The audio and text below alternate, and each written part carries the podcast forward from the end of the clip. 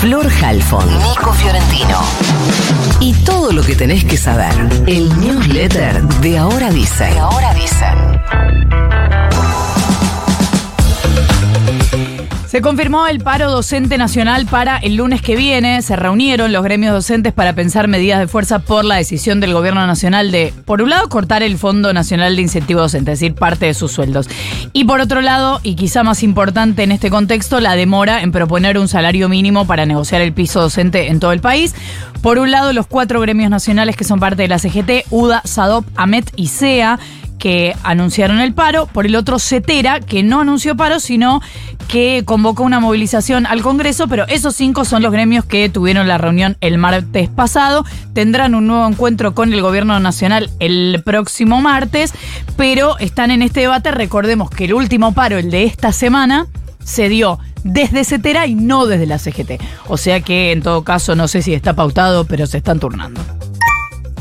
Emergencia vial en Corrientes. La municipalidad de la ciudad de Corrientes declaró la emergencia vial y en el transporte urbano de pasajeros, que dijo, ad referéndum del Consejo Deliberante. Esto faculta al intendente a arbitrar medidas necesarias de carácter administrativo, financiero y de gestión para asegurar la movilidad y seguridad vial de los ciudadanos si hubiera una cobertura menor al 75% del servicio público, que es esto que vienen anunciando las empresas de colectivos en el caso de que, bueno, ya no se resuelva el tema de los subsidios, cosa que parece no estar sucediendo.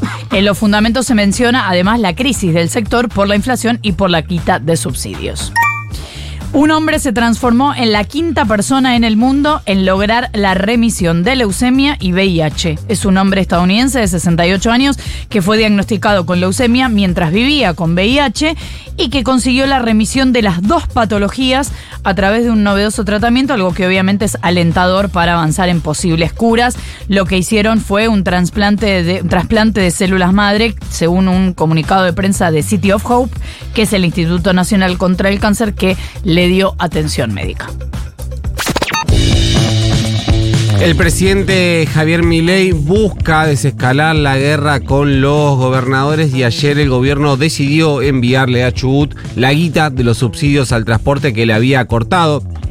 Esto igualmente está, con esto está cumpliendo con la medida cautelar que había firmado el juez federal de Rawson, que se llama Hugo Sastre, que es la segunda medida cautelar eh, que firma, en realidad, esta fue la primera medida cautelar que firma. Recuerden que la segunda fue cuando ordenó frenarle la quita de recursos coparticipables a Chubut por la deuda que mantiene con la provincia. Esto fue eh, el martes. Además de esto, el ministro del Interior, Guillermo Francos, se reunió con el rionegrino Alberto Bretilnec. Antes había estado con el salteño eh, Gustavo Sáenz, es decir, hay un contexto de tirarle buena onda a los gobernadores. ¿Qué tienen en común estos dos gobernadores, Beritilnec y eh, Sáenz? Bueno, son referentes de fuerzas provinciales, uno en Río Negro, el otro en Salta, con legisladores propios que no integran ni el bloque de Unión por la Patria ni ninguno de los bloques de la oposición dialoguista, como puede ser el PRO o la UCR.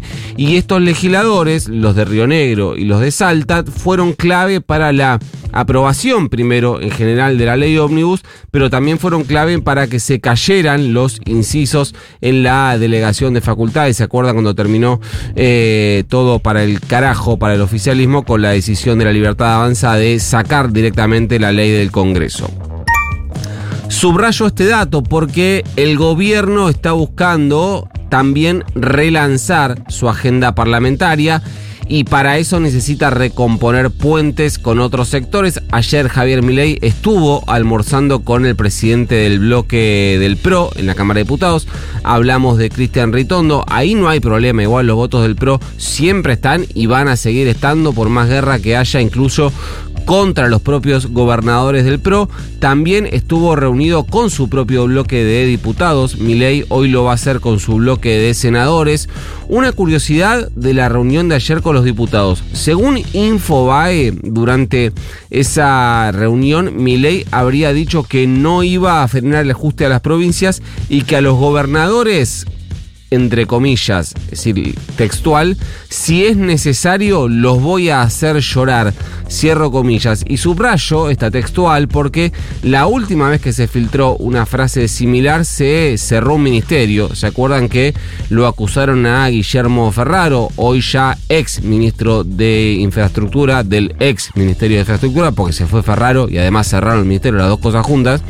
Eh, de, lo habían acusado de ser quien había filtrado a Clarín la frase los voy a dejar sin un peso, los voy a fundir a todos. Esto habría dicho el presidente Javier Milei durante una reunión de gabinete. Eh, esto fue, para que se pongan en contexto, después, casi inmediatamente después de la caída de la ley Omnibus.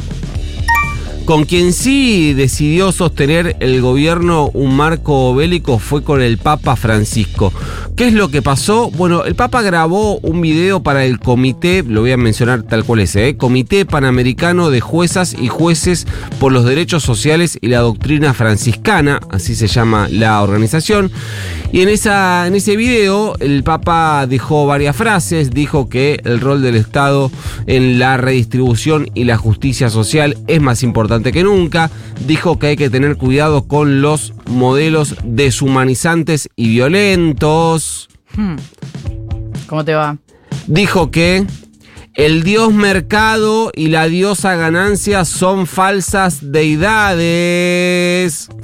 Que nos conducen a la deshumanización y la destrucción del planeta. Lógicamente había en todas estas declaraciones eh, mucha letra que sin demasiados esfuerzos podían trasladarse como eh, una crítica eh, o velada o directamente al gobierno de Javier Milei o indirectamente al, modelo, al gobierno de Javier Milei a partir de su modelo económico. Bueno, la cuestión es que le respondió el vocero Manuel Adorni con una chicana medio canchereando, qué es lo que dijo en esa chicana para el sumo pontífice, dijo que, bueno, tenemos un 50% de pobres y eso significa millones de argentinos a los que el Estado presente, el bendito Estado presente, dijo Manuel Adorni, les ha quitado todo y no les ha dado absolutamente nada. ¿Mandamos el news? Mande nomás. Se va.